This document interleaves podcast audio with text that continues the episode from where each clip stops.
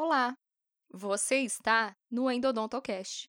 Eu sou a professora Flávia Vivacqua e este é o nosso episódio bônus de número 8.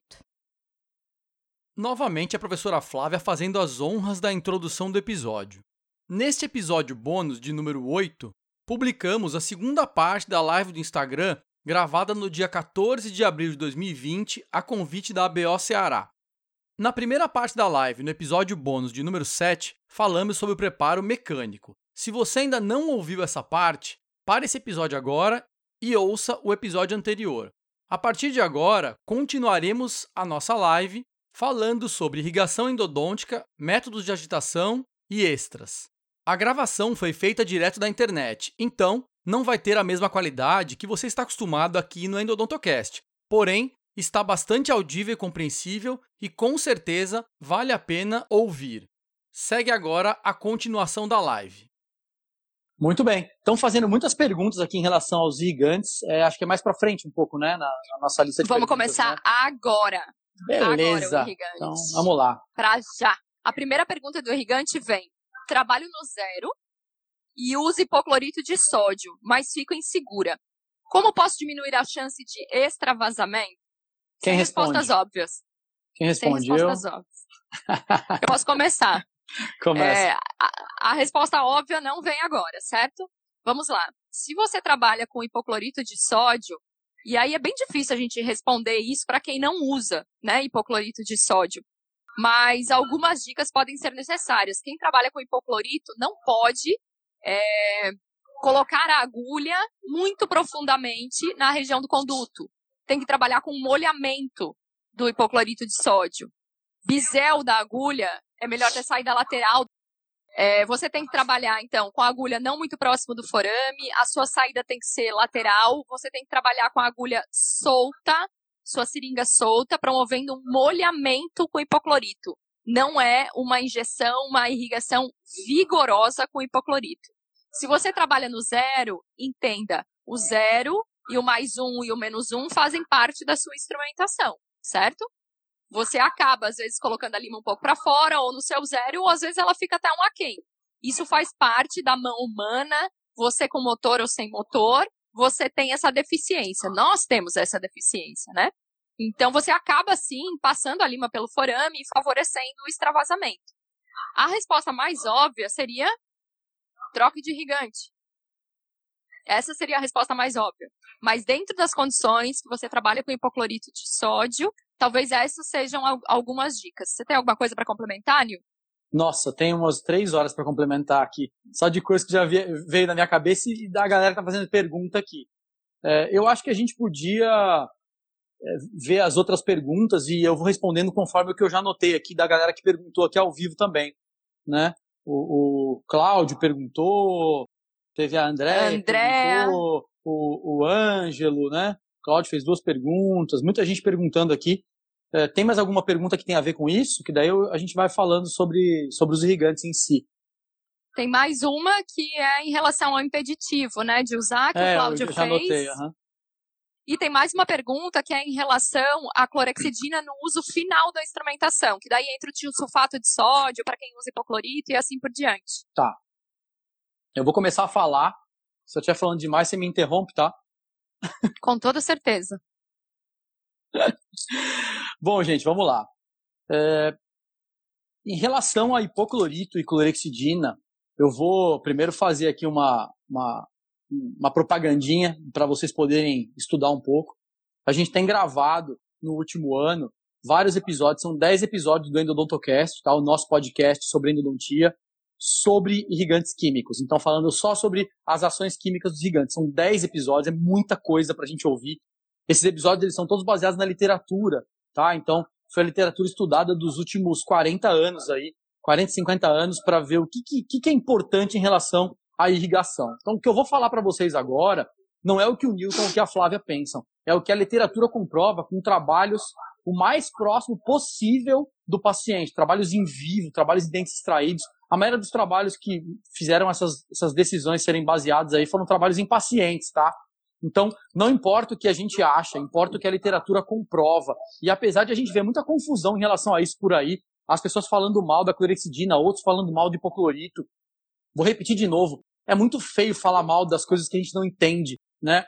Então eu vou dizer para vocês, em pacientes, usando em pacientes, vários coraçõezinhos aí, não sei se foi por causa da última coisa que eu falei agora, né? Mas é, em pacientes, quando você está atendendo o seu paciente, é, em relação à desinfecção, em relação à eliminação de endotoxina, limpeza de biofilme, é, limpeza geral, tá? Desinfecção geral, em qualquer um desses pontos que eu falei. Sabe qual é a diferença entre o hipoclorito e a clorexidina? Vocês sabem? Nenhuma. Não existe diferença na literatura entre hipocloritos e clorexidinas, desde que a concentração seja de pelo menos 2%, hipoclorito 2,5% ou mais, clorexidina no mínimo 2%. Gente, não tem diferença. Ah, mas hipoclorito dissolve tecido. Em pacientes, em vivo, em dentes, ele não dissolve tecido mais do que a água. Não dissolve mais do que a água, 15%, se eu não me engano, a mais do que a água. Porque não é a mesma coisa testar dentro de um dente e testar fora de um dente, tá? Então é um problema muito grande. As pessoas ficam achando, é, e todas as explicações que levaram, me levaram a dizer, aí, a, a dizer isso, perdão. Qual é a grande diferença, então, entre hipoclorito e clorexidina? É, a diferença mais importante que vai realmente ser sentida em pacientes, eu estou dizendo que vai ser percebida em pacientes, tá? É a biocompatibilidade. Então aí entra muitas coisas que perguntaram, né? Quando eu faço ampliação foraminal, eu preciso usar clorexidina ou eu posso usar o hipoclorito, né? A Flávia comentou um pouco sobre isso. Existe impeditivo de se usar hipoclorito quando eu faço ampliação foraminal. Na verdade, não tem impeditivo para nada. Você pode fazer o que você quiser desde que você entenda o que você está fazendo, desde que você saiba como você está usando. O importante é você saber qual é a sua solução, saber o que ela faz e o que ela não faz e saber como aplicá-la. É, já vai aqui outra pergunta que a gente recebeu, que foi em relação ao uso do hipoclorito de sódio como substância química e você utilizar o soro como irrigante, que é o que a gente bate na tecla e diferencia, que a clorexidina para nós é uma substância química o irrigante é que faz, o soro é que faz o papel do irrigante, certo? Então a pergunta é: poderia então trocar o hipoclorito utilizando ele como substância química durante a sua a parte de instrumentação? Ou seja, no momento que você está fazendo a sua parte de limagem, usando a sua cinemática de preferência, utilizar o hipoclorito no interior do conduto. E no momento que você vai fazer a troca da lima e você quer a remoção das raspas, utilizar o soro como substância irrigadora. Responde. ah, eu já respondo? É seguinte. Nós estamos com 78 mil pessoas agora. Responde aí que é uma galera. Nós acreditamos que se você utiliza hipoclorito de sódio, você tem que utilizá-la assim como uma substância química. Como o Newton falou anteriormente, é, as propriedades antimicrobianas dos dois, dois irrigantes, aqui no caso duas substâncias químicas, a clorexidina e o hipoclorito, elas são muito semelhantes. E isso é muito claro nos trabalhos. Você vê nos uh, todos os testes feitos em trabalhos, todas as propriedades antimicrobianas, eles são muito semelhantes. Então, não é por isso que você vai usar uma coisa ou outra, porque eles têm propriedades muito semelhantes. Mas o que a gente bate na tecla é se você usa hipoclorito, você tem que usar ele como sua substância química e não como a substância irrigadora. Porque você não pode fazer do, da, do hipoclorito o uso como você faz do soro. Soro você tem a liberdade de injetar, de fazer pressão, de alcançar a sua porção apical. Você não pode fazer isso com o seu hipoclorito. Então você precisa agregar uma substância irrigadora ao seu uso químico do hipoclorito, certo? Eu, eu gosto que fique bem claro aqui que nós não condenamos quem usa hipoclorito, nós não jogamos na fogueira quem usa hipoclorito. Quem nos conhece sabe, a gente não fica falando mal de ninguém. Nós utilizamos clorexidina por um princípio muito básico de trabalhar com ampliação foraminal e que no nosso entendimento, no entendimento do, da pessoa que idealizou toda essa parte de ampliação foraminal, o professor Francisco, é, o entendimento é que você tem que ter uma substância mais biocompatível possível, porque inevitavelmente você vai ter extravasamento da substância irrigadora, substância química, para a região perapical inevitavelmente o seu tecido, que é um tecido conjuntivo, ele vai responder com alguma porção, alguma área de inflamação. Isso já é de praxe. Isso nós provocamos e já sabemos a reação do nosso organismo, é inevitável. Então, o que a gente faz é trabalhar com uma substância que, se ela ultrapassar em menor ou maior escala. A gente não está dizendo aqui para você injetar clorexidina também nos tecidos. É, se isso acontecer, os danos inflamatórios e de reparo perapical serão muito menores. Tá. Isso pode ser complementado com a pergunta do Ângelo, se não me engano, o que a gente acha de hipoclorito em gel, né? Eu vou é, citar algumas coisas que a Flávia falou para poder completar essa resposta. O importante, gente, é a gente saber o que a gente quer daquela substância, né? Tudo na vida a gente trabalha com, com tudo, tudo na vida que a gente trabalha com limpeza, é, em qualquer área da nossa vida, é, lavar, desinfetar qualquer coisa, sempre tem dois tipos de substâncias, né? Uma substância que é química, que vai fazer a limpeza, a desinfecção, vai fazer o deger, a ação do degermante, né? Desengordurante, enfim, desinfetante. E tem a ação da substância física que limpa, que lava, né? Que é a água. Na Vamos fazer aqui uma comparação que a gente faz grosseiramente agora nesse tempo de quarentena aí, muita gente deve estar lavando louça. Principalmente os maridos, viu? Em casa o marido lava louça. E quando a gente lava a louça, a gente faz uso de uma substância química, que é o nosso detergente. A gente faz uso de uma parte mecânica, que é a nossa fricção com a esponja. E a gente faz uso de um irrigante, que seria a água. E isso em diversas funções do nosso dia a dia. Então, para ter uma efetividade em limpeza, a gente faz uso de uma parte mecânica, de uma parte física e de uma parte química, certo? Então, sei, na hora que vocês estiverem lavando a louça, que até lavar louça é uma ciência. Adoro lavar louça, né, amor? Só que não, só que não. Bom, então, voltando aqui na pergunta, primeiro, vocês precisam saber o que vocês querem da solução que vocês estão usando. E começar a parar de, de, de exigir da solução uma coisa que ela não faz, tá? Então, exigir da solução que ela faça tudo que você não consegue fazer com uma lima é um absurdo. Né? Eu falo muito no podcast, a solução não é a solução química, ela não é importante. Ela tem apenas uma importância complementar. Claro que você tem que usar uma substância química, porque ela vai complementar aquilo que você não conseguiu fazer com as limas, né? Mas ela não é a coisa mais importante. Não interessa que solução você usa. Nós usamos a clorexidina por um motivo meramente biológico, para não ter, não ter acidentes, tá certo? mas não faz diferença. Você quer usar hipoclorito? Fique à vontade, contanto que você controle a concentração do seu hipoclorito, controle a colocação do hipoclorito, use quantidades adequadas, não faça injeção. É, ou seja, o, a, a, o perigo ele é maior, a, o cuidado que você tem que ter é muito maior. Por isso que a gente decidiu usar a cloricidina. Ah, mas a cloricidina não, não dissolve tecido. O hipoclorito também não dissolve em condições em vivo. E isso é bem claro lá na literatura é, de alto padrão, o dente em si, é tudo a mesma coisa, tá? Voltando agora. Quando a gente compara os dois no dente, no paciente, é tudo a mesma coisa, tá certo? Dá na mesma. A diferença é que a clorexidina é mais biocompatível e o hipoclorito menos biocompatível. Então você vai ter problema. Perguntou do hipoclorito gel, né? Se inventassem o hipoclorito gel, resolveria uma série de problemas, porque o gel ele tem menos, vai ter menos extravasamento, vai ter mais suspensão de raspas, vai ter mais lubrificação. Então, o ideal seria, para quem usa hipoclorito, de repente usar o hipoclorito como substância química e o soro como substância física. E talvez, Ângelo, até usar o hipoclorito gel, que é uma coisa que não tem muito na literatura, porque os usuários de hipoclorito eles são muito ferrenhos em dizer que a solução é a melhor que existe tem, e é assim há 80 anos e, e nada muda. Então, isso aí realmente é um, é um problema. Eu sei que já inventaram, mas não tem muita literatura sobre isso, tá? Então, realmente é um negócio é, que a gente precisa estudar um pouco para dizer é, é, como isso vai levar a gente a, a uma melhora. Mas, enfim, é, talvez seja uma coisa interessante. Bom, a gente tem algumas perguntas aqui em relação ao irrigante, que a gente vai fazer posteriormente. Mas, de uma geral, o que a gente conversou até agora foi a nossa posição em relação a isso. Em relação ao hipoclorito em gel, é, eu recentemente escrevi um artigo que está na fase de correção, ele será publicado, que é um artigo da minha tese. E aí eu discuti essa questão. Porque dentro do, da minha tese eu utilizei clorexidina em gel e hipoclorito. E aí eu fui discutir em relação a esse artigo. Dentro do, do que eu testei na minha tese, não teve diferença. Né, no uso do hipoclorito e no uso da clorexidina, tá certo?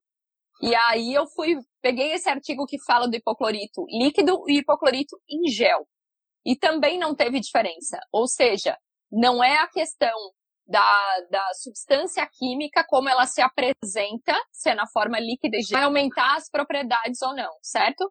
Então, na comparação que eu fiz com hipoclorito líquido e clorexidina, não teve diferença estatística, foi limpeza final do conduto. E nesse artigo que ele comparou hipoclorito líquido e hipoclorito é, em gel, também não teve diferença estatística, tá? Então, não é em relação à substância aqui, a, o estado físico da substância que vai ter diferença, certo? Então, eu li esse artigo aí e também não deu. Então, pode usar clorexidina gel para experimentar e soro para irrigar? É exatamente isso que a gente faz. Nós utilizamos clorexidina gel o tempo inteiro dentro do conduto radicular. Você instrumentar na presença do gel, você vai vendo as raspas ficando em suspensão, e na hora de você trocar o instrumento e irrigar, nós utilizamos o fisiológico. É exatamente isso. Então, sempre a e os condutos estão inundados com gel de clorexidina, e na hora de remover o instrumento, trocar de instrumento, a gente faz a remoção de toda essa massa, porque vem gel de clorexidina com raspas, ela vem extremamente esbranquiçada. A gente faz isso com soro fisiológico e com pressão. E numa grande quantidade de soro. Então a gente gasta por aí, a cada troca de lima, em cada conduto, em torno de uns 5 ml de soro. Então é uma seringa de 5 ml inteira em cada conduto a cada troca de lima para realmente fazer a efetividade da troca do gel e da remoção de todas essas raspas do interior do conduto. Em relação ao tiosulfato de sódio, que a pessoa usa a clorexidina só no final. Utilizar a clorexidina no final da instrumentação, principalmente nos casos de necro e de retratamento. E, inclusive, lá em Bauru, nos casos de retratamento, eles fazem uma irrigação final com clorexidina, buscando as propriedades de substantividade da clorexidina. Que os trabalhos mostram aí que a gente tem três semanas, quatro semanas, mais de um mês de substantividade, ou seja, de propriedades antimicrobianas reverberando dentro do conduto radicular depois da sua endodontia feita, certo? Eu e o Newton, a gente tem um termo, eu não sei quem fez essa pergunta, não me recordo, mas a gente tem um termo que é farmacinha endodôntica, que as pessoas vão tentando botar tudo que tem de possível dentro do, do conduto radicular e agregando cada vez mais substâncias na tentativa de minimizar aquilo que você deve, talvez. É, aumentado a sua abrangência do preparo mecânico, ampliando a região apical, fazendo o alargamento do terço cervical e médio, enfim, garantindo uma limpeza efetiva, mecânica, para a sua parte química ser coadjuvante e depois para a sua parte física também ser coadjuvante. Então, as pessoas têm o costume de fazer farmacinha endodôntica. Como a gente utiliza basicamente clorexidina e soro, nós só agregamos o hidróxido de cálcio como medicação quando a gente não consegue obturar o conduto na mesma sessão, a gente agrega o cálcio PA com a clorexidina em gel e nós colocamos no interior do conduto como medicação. Então, a gente não faz uso dessa farmacinha endodôntica.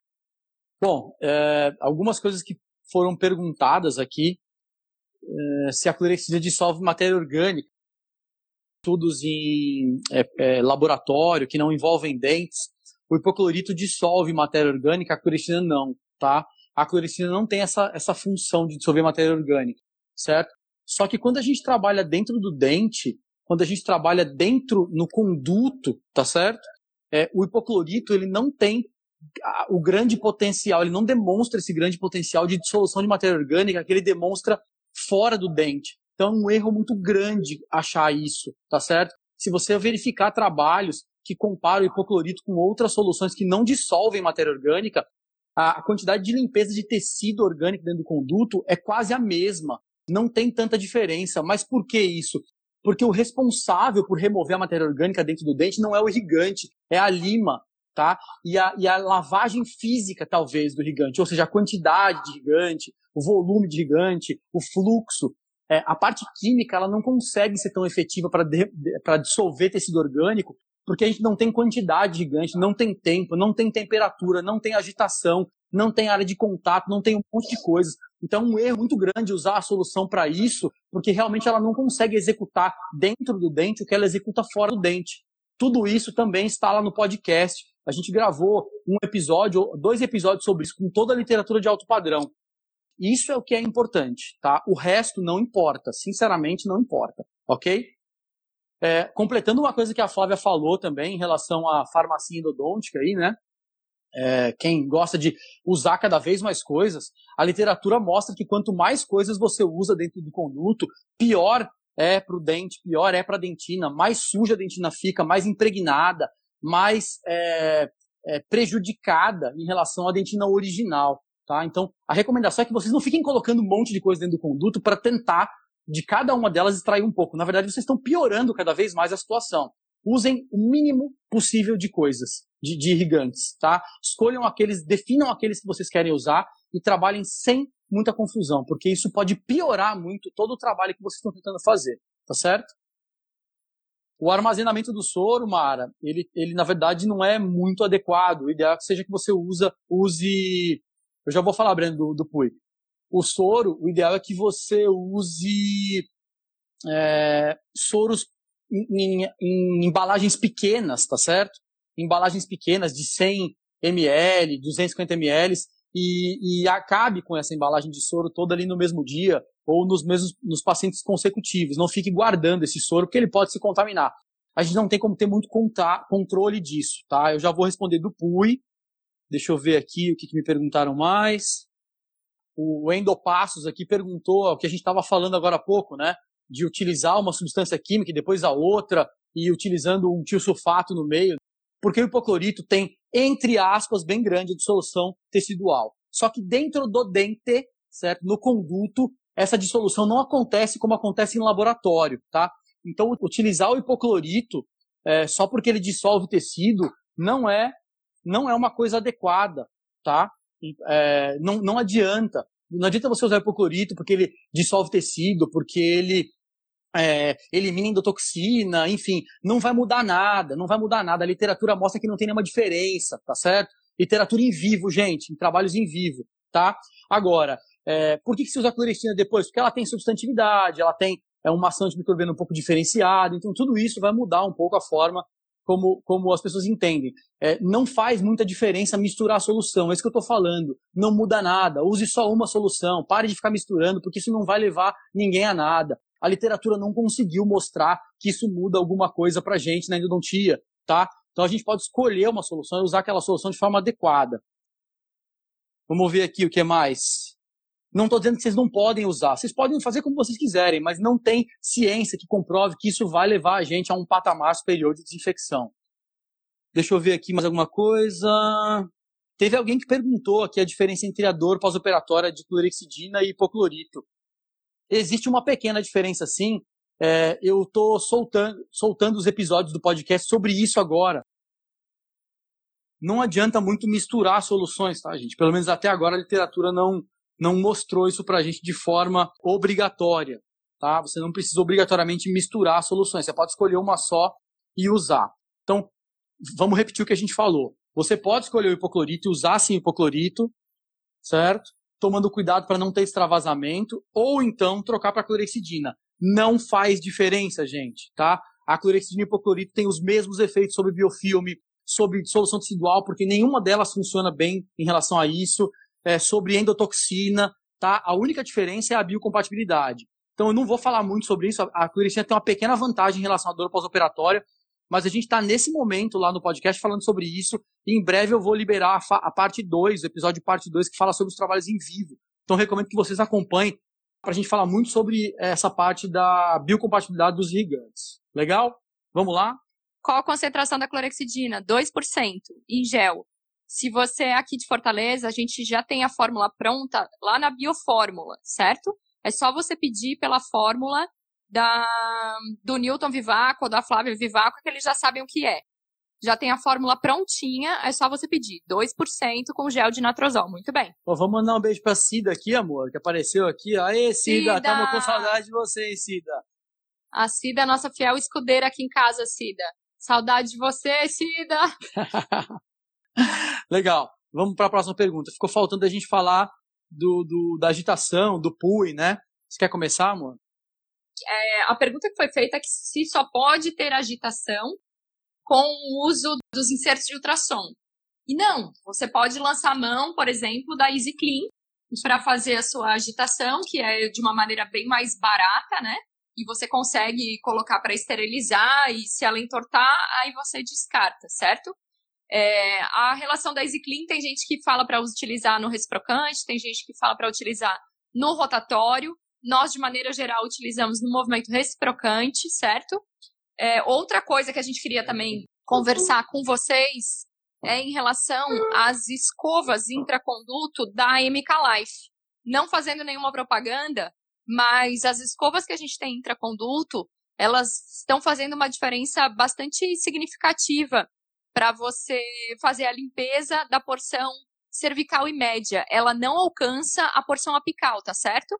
Ela alcança a parte cervical e média. E é bastante interessante para você utilizar junto com a clorexidina no final do seu preparo para você fazer a remoção mecânica mesmo da, de todos aqueles debris né, que ficaram na região cervical e média. Ultrassom só com magnificação? Cláudio, se você lançar mão da Irrisonic ou das pontas do Chico Trinks para você fazer a parte de irrigação e agitação do irrigante, você não precisa ter magnificação, certo? É, lembrando que magnificação dentro da endodontia é antes, durante e depois, né? O tempo todo, se for possível. Mas se você ainda não tiver microscópio ou não tiver lupa, você pode sim lançar mão de, um, de uma ponta de ultrassom. Mas enfim, você pode usar a ponta de ultrassom ou as pontas do Chico Trinks. O Chico Trinks também tem ponta, ponta inteiriça. Ou então você compra o adaptador para o seu ultrassom e aí compra as pontinhas, certo? Então você pode, agora, nesse momento, se não tem magnificação, você pode sim utilizar uma ponta de ultrassom para fazer a agitação do irrigante. Bom, perdão, as escovas MKLF são usadas no motor ou no contra-ângulo oscilatório? Então, você normalmente usa no motor elétrico, tá certo? O ideal é você usar ali com uma média de uns 350 RPM, tá? Torque de 1 Newton resolve bem. É, mas eu tenho utilizado no contra-ângulo oscilatório também, que é uma coisa muito interessante, mas você precisa ter um, um encaixezinho ali, então nem todo mundo tem, é mais complicado. É, não, não, a gente não recomenda usar no contra-ângulo a ar, tá, gente? Então, eu ia falar isso, do contra-ângulo a ar, gente.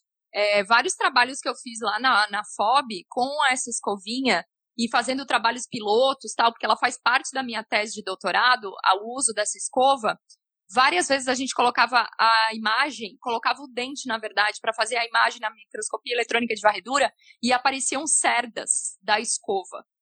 Então, a gente não quer que isso aconteça no interior do conduto radicular. Porque como elas são muito transparentes, fininhas, às vezes fica difícil da gente detectar. É, então, a, a, gente aconselha a utilizar no motor elétrico numa velocidade de 300 RPM, 350, torque de 1, 1,5 no máximo. E aí você fazer o uso de maneira controlada no motor elétrico dessas escovas. Porque senão ela solta cerdas e isso pode ficar no interior do conduto. Em relação à escova ainda, eu estou enfatizando porque deu diferença, viu? Diferença estatística no meu trabalho na limpeza do terço cervical e médio fazendo uso, o uso dessas escovas. E são bem baratas, você encontra aqui em Fortaleza mesmo, e você consegue usar e fazer diferença mesmo. E também não precisa Neste momento, se você não tem microscopia, você consegue fazer uso dessas escovas igualmente. Elas são bastante interessantes também para quem vai colocar pino de fibra de vidro e quer fazer o preparo do leito, do conduto para colocar o pino. Então, são bem interessantes. E tem a escovinha também para limpeza de câmara pulpar, né? Que a limpeza de câmara pulpar eu acho que é uma das etapas que dá mais pânico e agonia, que a gente já está cansado. E aí você olha aquela região de câmara pulpar toda cheia de cimento e aí você tem que lançar mão de alguns artifícios para limpar. Então tem a escova para você utilizar em câmara pulpar também. Bacana. É, a tese da Flávia mostra muito isso, né? Essa, essa, lim, essa limpeza com escova, é, intraconduto, e os, os, resultados têm sido muito interessantes, tá? É, eu acho que é, é uma coisa bacana, a gente trabalha muito, depois que a gente começou a trabalhar com escovas, não tem mais volta, porque a limpeza é absurda. A limpeza que a gente consegue com essas escovas dentro do conduto, é, e também a de câmara par, elas são maravilhosas. Então recomendo que vocês comprem. São escovas baratas, custam 10 reais cada uma, dá para reutilizar, lavar, esterilizar, reutilizar. E vale muito a pena. A limpeza é muito mais rápida e muito mais eficiente, tá? Então isso é muito bacana. A gente não falou muito sobre o PUI, né? Vou responder, Samuel, na Dental Box do lado da ABO, certo? Na frente do CRO. Tá. É, perguntaram também sobre UI, né, e sobre a, a, a, as cleans, né, agora a gente tem mais de uma clean, né, a, Easy Clean e a Odals Clean, tá certo? É, as escovas são escovas para limpeza de câmara, escova para limpeza de intraconduto, não tem nome, nome específico. específico, tá? O problema das escovas é que a gente só consegue usar na câmara pulpar e no terço cervical e médio. No terço apical, gente, não dá para usar escova, elas são muito largas. O diâmetro do metal da escova intraconduto é em torno de uma lima 70 na ponta, não tem como você descer além da metade do conduto. Então a gente acaba usando na parte apical ali, ou as cleans, os agitadores, né, os clean agitators, que são a Easy Clean e a Aldos Clean, ou então a ponta de ultrassom. Existem algumas diferenças entre ponta de ultrassom e as, as pontas agitadoras de plástico, tá? É, principalmente a, as pontas de ultrassom, elas não funcionam bem em condutos curvos, tá? Existe esse problema, ninguém fala sobre isso e a gente precisa Apesar falar a verdade. de elas serem tratadas. É, mesmo elas serem moles, algumas até serem tratadas, as pontas de ultrassom, elas não funcionam bem na parte curva dos condutos, tá? Se você tem uma curvatura, as pontas elas meio que travam e elas param de vibrar um pouco na parte apical. Você tem uma, um problema sério. É, só que não tem muitos estudos sobre isso, né? Os estudos eles pegam muito dente reto, dente sem curvaturas, dentes mais amplos. Então aí ovais. funciona bem, né? Dentes ovais. Então, se não houver muito problema de acesso à região apical, o, o, os insertos de ultrassom são maravilhosos para fazer agitação, tá?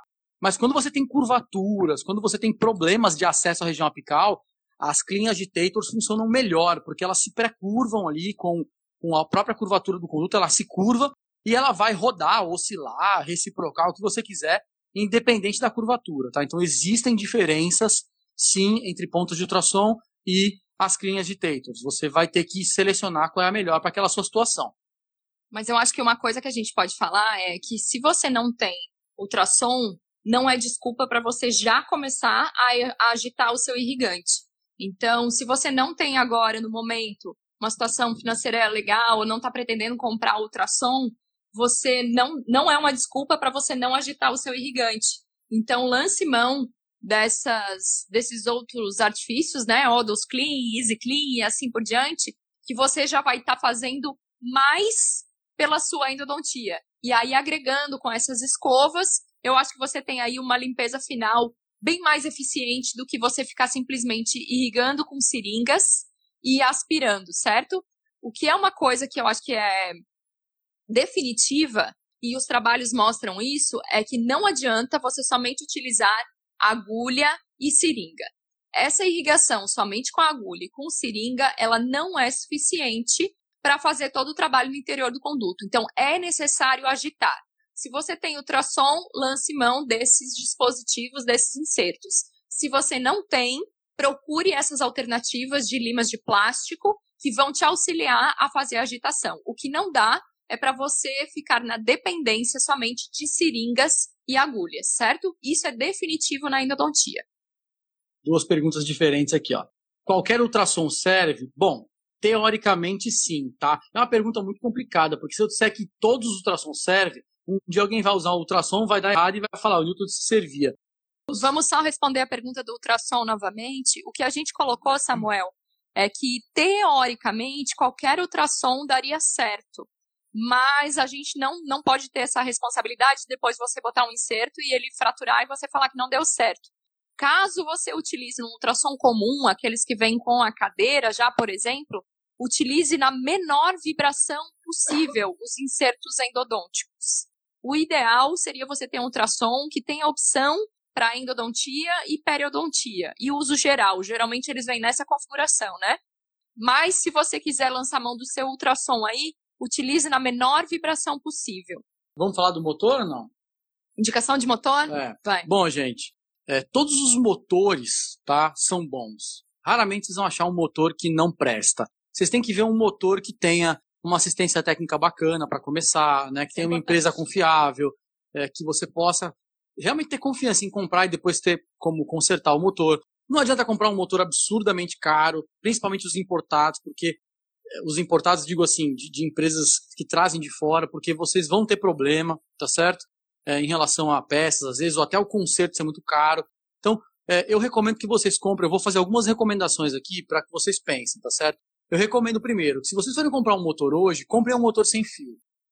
É a primeira coisa que eu vou falar. Por quê? É muito prático, tá certo? Segundo, comprem um motor ou que tenha um localizador conectado a ele, dentro dele, ou que permita a conexão com o localizador. Por quê?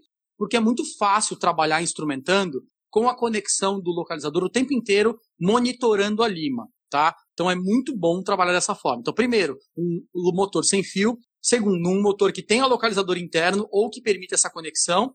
E terceiro, que é uma opção aí que vocês vão ter um, uma quantidade pequena de motores em relação a isso, que é ter o movimento misto que a gente falou lá atrás, já na, na, no começo da live, tá? O movimento misto de rotatório com reciprocante alternado automático é uma das melhores coisas que a gente tem hoje para trabalhar na endodontia. Então a gente gosta muito. O último motor que a gente comprou e é o que a gente usa, a gente tá apaixonado. Pode falar não? Pode. Pode, né? A gente tá apaixonado. Foi o que a gente comprou há mais ou menos um ano atrás, talvez um pouco menos, que é o eConnect S da MK Life. É um, um motor fantástico e a gente está falando porque a gente realmente gosta dele. E como eu falei antes, todos os motores são bons. Esse é o nosso preferencial porque tem todas aquelas opções que eu acabei de falar para vocês antes. Existem outros motores que também têm essas opções. O que vocês precisam fazer é pesquisar, experimentar, ver se vocês gostam do motor, tá? Então essa é mais ou menos a ideia. Vamos lá, o que a gente conversou aqui, se você não tem ultrassom, ou se você trabalha endodontia itinerante, como eu fiz muito tempo, ou se você está num plano de saúde, se você está na prefeitura, é uma, uma, um dispositivo muito fácil de você levar. O Endopassos perguntou aqui, falou, né, se, se, se vier a surgir uma nova revolução química, é, rapaz, isso é difícil de saber, mas olha só. O hipoclorito tem mais de 80 anos, a clorexidina tem mais de 50 anos, né? Quase 60 anos. E até agora, o que a gente tem de diferente aí é o, o ozônio, né?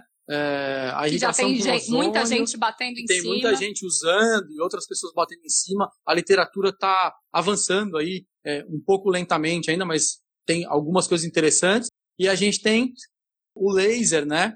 o, o uso do laser endodôntico também, ele talvez seja uma opção interessante, mas também eu acho que está bem no começo, tem muito trabalho, mas nada mostra ainda que você tem uma coisa mágica que vai resolver a vida da endodontia. Então, vou dizer para vocês, o que vocês precisam fazer é instrumentar melhor os dentes de vocês. É, foquem na instrumentação. Isso é o mais importante a solução química ela precisa ter pelo menos 2% de concentração, seja ela hipoclorito ou seja ela clorexidina. E você tem que trabalhar essa solução em todo o conduto, ou seja, irrigar inclusive a região apical. É por isso que a gente acaba, é, às vezes, escolhendo a solução da clorexidina por ser mais seguro. Não adianta ficar colocando pinguinhos de hipoclorito dentro do conduto de vocês, porque ele não vai fazer mágica, tá, gente? Você precisa irrigar, colocar ele perto da região apical, para que ele troque, descontamine aquela região. E é, para então, isso você precisa ampliar a região apical.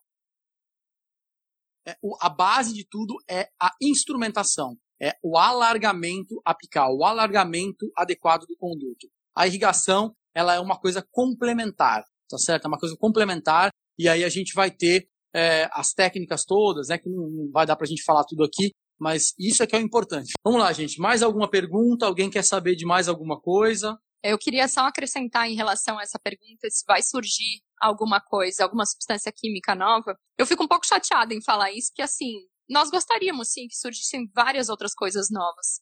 Mas quando surgem, dificilmente elas conseguem ter fôlego para chegar até a superfície.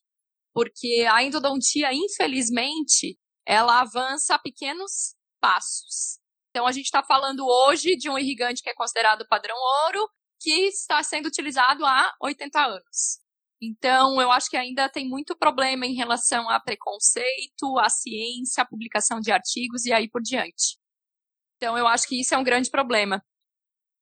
E eu vou te falar mais: se surgisse uma substância química que fosse semelhante à clorexidina em biocompatibilidade, em todas as ações que ela tem de substantividade, propriedade antimicrobiana e assim por diante, nós não teríamos nenhum problema em trocar. De forma alguma se surgisse alguma coisa diferente, nós iríamos sim abraçar e trocar, contanto que tivesse comprovação científica. Então, nós, no momento, utilizamos clorexidina. Se algum dia surgir alguma coisa melhor, a gente vai sim trocar, sem problema nenhum. O grande lance, gente, é que a substância química quanto mais poderosa ela for em desinfecção, em eliminação de toxina, de biofilme, mais agressiva ela vai ser aos tecidos, menos biocompatível. Então, por exemplo, se eu pegar a clorexidina e colocar 5% de concentração, ela vai se tornar muito, muito agressiva, né? Ela vai se tornar muito pouco biocompatível, muito tóxica. Então não adianta. Se eu pegar a substância e aumentar muito a, a concentração dela, eu vou gerar problema de dor pós-operatório, eu vou gerar problemas para o paciente, para a gente. Não adianta muito. Não adianta querer uma fórmula mágica. O que adianta é a gente instrumentar o dente. O que a gente tem controle é da instrumentação. Você tem controle do seu comprimento com o localizador, você tem controle do diâmetro ampliado com as limas que você está ampliando, mas você não tem controle do que a solução química vai fazer. Você não tem controle de onde ela vai chegar, você só tem controle da quantidade, mas nem da profundidade você tem direito controle. Então, realmente é um problema. Tem gente perguntando aqui de um monte de coisa, de obturação e tal. Eu acho que vai ser difícil a gente responder as coisas de outros assuntos aí, mas o cimento biocerâmico, ele, ele, a gente falou um pouco sobre ele na live com o professor Vinícius, tá, Daniel?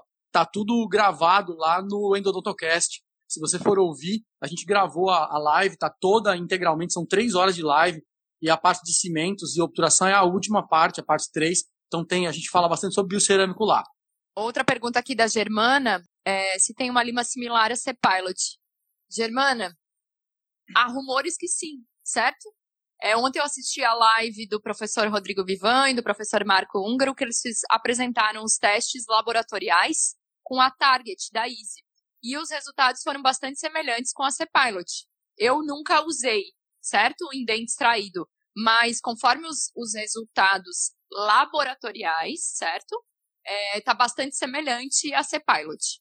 Bacana, é isso aí que mais aqui? O, o Valério aqui, o José Horta falou, né? Endodontia ainda é e será que por muitos anos operador dependente, ou seja, tem que trabalhar corretamente. Exatamente. A, a endodontia é feita muito aleatoriamente, né? Eu acho isso, eu acho aquilo. A gente tem que parar de achar as coisas e começar a fazer o que a literatura manda. Literatura de alto padrão, literatura de similaridade com a biologia, com o paciente, com a clínica. Isso é que é importante, tá, gente? Acho que a gente vai para a nossa pergunta final, que seria o seguinte: preparo químico-mecânico. O que é preciso saber, definitivamente? É o, é o nome da live, né? Preparo químico-mecânico. Vamos começar com o quê? Olha, se a gente pudesse dividir o preparo químico-mecânico aqui, até pelo próprio título químico e mecânico, eu acho que seria unanimidade entre nós e grande parte das pessoas da live que a gente fica com a mecânica. É, nós continuamos defendendo que grande parte, se não a maior parte, de toda a limpeza do conduto radicular advém do preparo mecânico, ou seja, do corte da dentina, da ampliação que você faz tanto na região do terço cervical quanto médio, principalmente apical, é, englobando o seu forame nesse preparo. Então, cortar a dentina, remover tecido, talvez é a parte primordial, como eu falei, da área. Somente a seringa não é possível, você tem que agitar. Em relação a, a, ao nome da live aí, né, que realmente é, o, é a coisa mais importante é a sua técnica de instrumentação. Vamos lembrar aí que é, a gente precisa ter uma técnica que seja meio camaleão, tá, gente? Ela vai se ajustar à anatomia. Não adianta ficar lá usando sempre a mesma sequência, sempre o mesmo sistema, porque isso não vai dar certo. Em um, em um caso ele resolve, no outro ele não resolve. Não adianta, gente, tá certo? Vocês precisam é, ter um, vários jogos de limas diferentes, sistemas, numerações variadas, e essa numeração tem que ser escolhida conforme a anatomia. Não adianta querer escolher o mesmo sistema. Fazendo odontia não é fácil. Não adianta. Eu fiz um curso lá, eu aprendi a usar esse sistema. Não adianta, gente. Você não consegue fazer é, é, instrumentação com duas, três, quatro limas, porque uma hora vai vir um conduto largo. No mesmo dente tem um conduto curvo e um reto, um largo e um, e um constrito. Então não adianta, você precisa começar a trabalhar mais a sua instrumentação. A irrigação ela é consequência da instrumentação. Um dente bem ampliado vai permitir uma irrigação mais profunda, em maior quantidade, é, vai ter um efeito melhor irrigador, vai ter até um efeito melhor da agitação, vai ter uma melhor obturação. É, a irrigação não faz nada sozinha, não adianta você se matar de irrigar se a tua instrumentação não estiver bem feita, certo? Então, a primeira coisa é trabalhar. A gente separa muito aqui em três fases bem claras, né? A exploração e a patência, que não necessariamente são ser feitas no mesmo momento. Você pode fazer a patência mais para frente.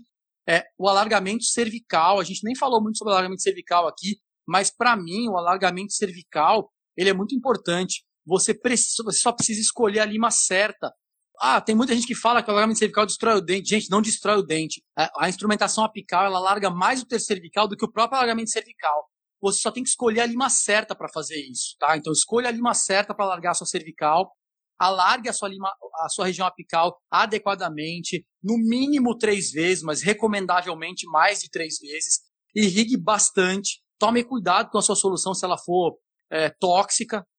É, faça a sua agitação final e tudo isso em conjunto vai deixar você trabalhar de uma forma extremamente adequada. Tem uma outra coisa importante que é você precisa de no mínimo uma lupa para trabalhar. A gente falou no começo da live, porque essa lupa vai te ajudar a identificar condutos perdidos, condutos achatados, regiões de istmos, e essas regiões precisam ser limpas mecanicamente. Não adianta ficar agitando o teu irrigante, que ele não vai limpar a região de istmo. O istmo tem que ser desgastado, e a melhor forma de fazer isso é ou com ultrassom ou com o oscilatório usando limas finas, de aço, tá certo? Então, isso aí é muito bacana e a gente tem que fazer essa sequência é, valer a pena. Todos esses equipamentos, que nem são tão caros assim, vão fazer o teu preparo subir para um nível bem superior. O Ayrton está perguntando aqui do protocolo atual de uso EDTA. Não fiquem chocados, tá certo? Mas a gente não usa EDTA. Eu não uso EDTA já tem muitos anos, eu não tenho muito problema em dizer isso não, tá certo? Mas a gente recomenda que vocês utilizem o EDTA no final e façam a agitação de vocês. A literatura mostra que você tem aí é, que ficar renovando esse EDTA. Você pode começar primeiro agitando a sua substância química pelo menos três vezes de 20 a 30 segundos e depois trocar pela substância do EDTA e fazer isso pelo menos mais três vezes. Tem protocolos mais longos, né, de fazer até nove trocas com agitações. Qual é a, a correta? A gente não tem muita resposta para isso ainda, porque em vivo nada disso mostrou diferenças muito grandes. Por isso que a gente não, não usa o EDTA. Mas nós não estamos recomendando isso para vocês, né? Eu estou falando o que eu faço. A literatura em vivo não mostra muita diferença entre usar EDTA ou não usar, usar agitação ou não usar. Mas nós recomendamos que vocês agitem porque fica mais limpo, né, visivelmente, quando você agita, quando você usa DTA. Apesar disso não ter muita comprovação. A gente vai precisar de mais um tempinho ainda é, de ciência para entender um pouco o que, que isso vai ter de bônus para o nosso paciente. Mas por enquanto a gente não tem essa resposta ainda, tá bom? Eu queria só complementar que alguém falou dos cimentos biocerâmicos. É, não adianta você ter o melhor cimento à sua disposição se você não faz o melhor preparo mecânico que você pode. Então, não vamos colocar a culpa da nossa endodontia ou a responsabilidade, melhor dizendo, em cima do irrigante ou em cima do cimento. É, vamos sim tomar a responsabilidade para si da nossa endodontia e fazer o melhor preparo mecânico que vocês podem fazer é, dentro do que vocês têm e podem oferecer para os seus pacientes. Eu acho que esse, esse, é o grande fechamento aqui que a gente pode fazer da nossa live. É, eu queria agradecer todo mundo que esteve conosco ao longo dessas 24 mil lives que a gente fez nessa tarde. Quase 60 mil pessoas aqui na live. E quem não está no nosso canal do Telegram, é só é, olhar no Instagram. É só você baixar, na verdade, o aplicativo do Telegram procurar. e procurar por Vivaqua News. Vivaqua News. E aí vocês vão encontrar o nosso canal do Telegram e todo o conteúdo que a gente está fazendo lá, produzindo vídeos. O assunto no momento lá é patência, mas terão outros assuntos, certo? Então, recomendo que vocês acessem o nosso site no sigam a gente no Instagram, no Facebook, é, entrem lá no canal Vivaco News, porque a gente faz isso para vocês mesmo, tá? Não é pra gente, não, a gente faz para vocês. É, a gente adora fazer, né? É, é o, o serviço de utilidade pública ideal, adequado. E ouçam o Endodontocast, que é uma coisa que a gente faz com tanto carinho, gente. Vocês não têm noção do trabalho que dá a fazer. E eu só quero passar a informação para vocês e nortear as pessoas para elas fazerem uma endodontia que a gente chama de avançado, uma endodontia de alto padrão. Isso é o mais importante. Isso é que é o mais importante. Os defensores do protocolo de Lima única e sessão única em 40 minutos. Endopassos, você ficou na nossa live o tempo todo? Gente, olha só. É muito complicado responder isso, porque a endodontia ela tem que ser feita é, dependendo da tua condição, do teu paciente, de quanto você recebe para fazer aquilo. Se você recebe 50 reais fazendo endodontia, se você passar mais de meia hora, você vai ter prejuízo, né? Isso é muito complicado. Mas assim, endodontias de alto padrão, elas não são feitas em curto espaço de tempo, porque é muito difícil. Quando você tem uma lupa, depois quando você tem um microscópio, é muito difícil acabar uma endodontia de forma muito rápida, porque você enxerga uma série de problemas que tem que ser é, resolvidos, tem que ser definidos. Então, a gente não é, discrimina quem faz endodontia rápido, né? Eu acho a sessão única maravilhosa. Se você tiver a oportunidade de fazer isso, faça, porque você vai terminar mais rápido, seu paciente vai agradecer, você vai ter mais tempo disponível, mas, mas não é adianta é correr para fazer sessão única, fazer mal feito para fazer sessão única, né? E se você tiver a oportunidade, a possibilidade, faça em sessão única. Se você não tiver a oportunidade, não tem problema, a gente coloca a medicação intracanal, restaure adequadamente o seu dente e faça em outra sessão, né? É difícil fazer endodontia. Façam da melhor forma que vocês puderem, não interessa o tempo que vocês gastem. E trabalhem para que vocês possam cobrar mais e trabalhar com melhor qualidade, com melhores equipamentos e com mais tempo disponível. Essa é, a endodontia que a gente gostaria que todos fizessem. E vamos aproveitar esse tempo que a gente está de quarentena, não está podendo trabalhar de maneira integral, para realmente se atualizar, para realmente repensar os nossos conceitos, a forma que a gente quer voltar trabalhando. Não adianta a gente ter passado esse período todo aqui só assistindo lives, lives, lives e não ter adquirido nenhum conhecimento. Então, repensem a endodontia de vocês, façam pequenas modificações, é, comecem a acrescentar no protocolo de vocês algumas coisas que realmente têm comprovação científica, que fazem a diferença e ofereçam o melhor para os pacientes, certo? Então, mais uma vez, obrigada por todas as pessoas que estiveram aqui. Gente, obrigada pela paciência de vocês. Então, muito obrigada mais uma vez. Contem conosco. Se vocês tiverem alguma dúvida, nós estamos nas redes sociais. Mandem mensagem que a gente responde. Muito obrigado a todos, obrigado à BO também, né? Que é uma escola onde a gente trabalha há muito tempo. Eu já estou na BO, acho que uns 18, 17 anos. A Flávia uns 5, 6 anos. anos, né?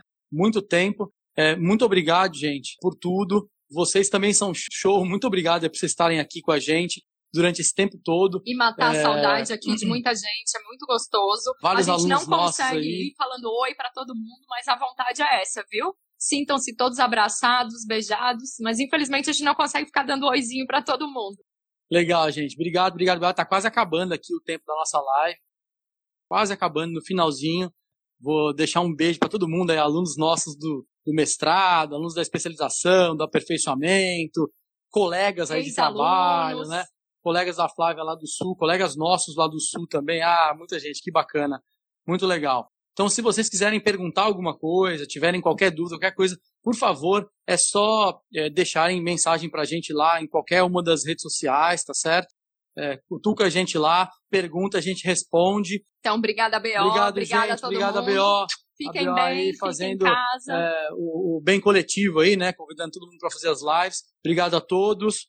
Um beijo, um beijo, beijo. Não vamos esquecer o sorteio, não. Ó. Galera de Petrolina aí, pô, gente do Brasil inteiro. Gente, muito obrigado. A hashtag é, eu, eu estive, estive, na, na live. live. Exatamente. Essa é a hashtag, hein, gente? Eu estive na live. Legal. Essa foi a segunda e última parte da live do Instagram que gravamos a convite da ABO Ceará. Espero que vocês tenham gostado. Um grande abraço e até o próximo episódio.